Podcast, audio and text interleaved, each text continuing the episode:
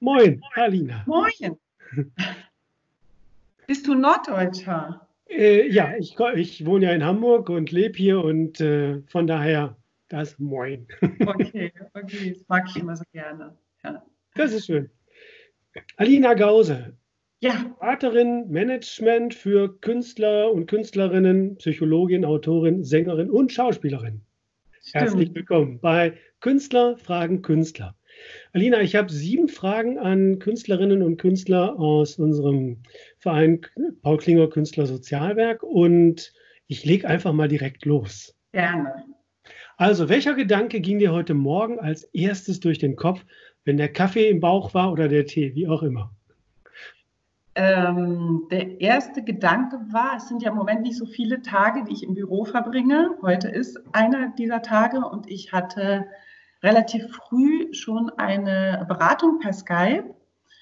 Und ich tue mich in diesen Tagen schwerer als sonst, so in die Gänge zu kommen, ja, und so Normalität und Arbeit.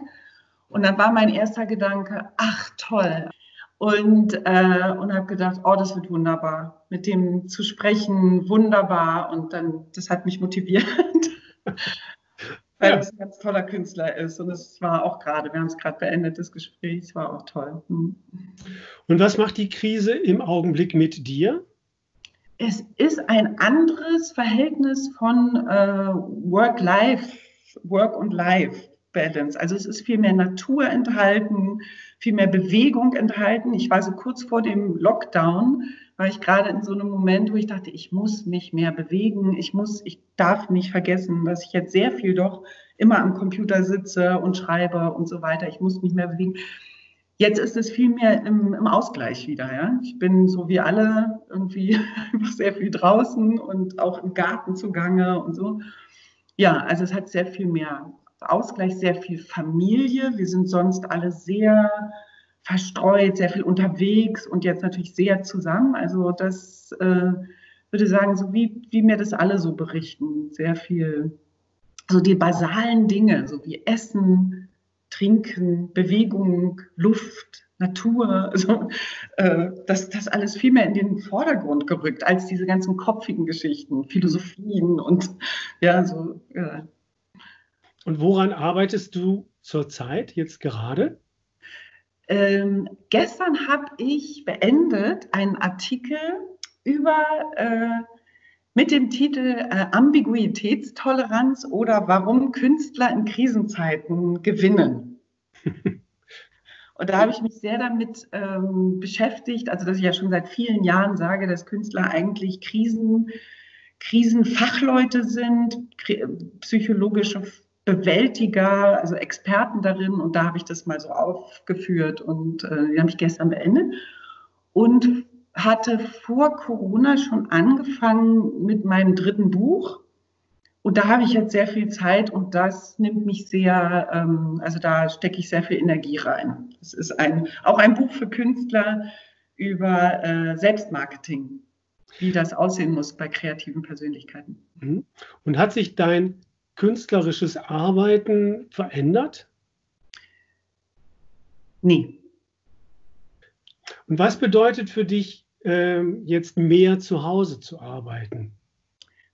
Ähm, ich habe ja sowieso, ich habe zwar hier meine Büroräume und so, aber wenn ich äh, als Autorin arbeite oder Songs schreibe, so mache ich das mehr zu Hause.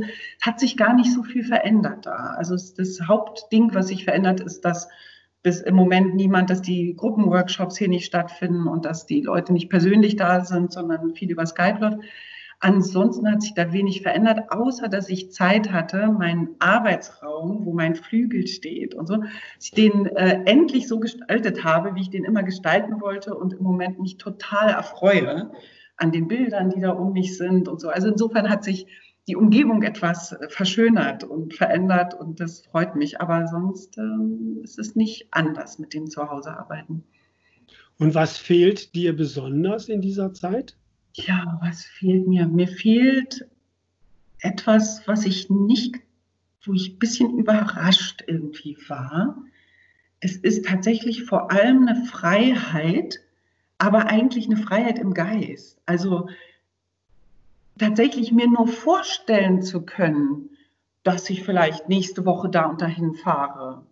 Oder mir nur vorstellen zu können, ach dann, äh, wenn ich nächste Woche Zeit habe, dann kann ich ja irgendwie mich mit dem und dem treffen. Also gar nicht mal, dass ich es nicht tue oder so, sondern überhaupt die Freiheit im Denken und die Freiheit im Reisen. Das sind die Sachen, die mir, also in der Planung, in der Zielesetzung auch, ja, zu sagen, äh, in zwei Monaten mache ich das und das. Diese Ungewissheit, dass da die Perspektive nicht so klar ist, die Ziele, äh, das Reisen, das ist das, was mir am meisten fehlt. Und was denkst du, wird sich verändert haben, wenn die Krise vorbei ist? Ja,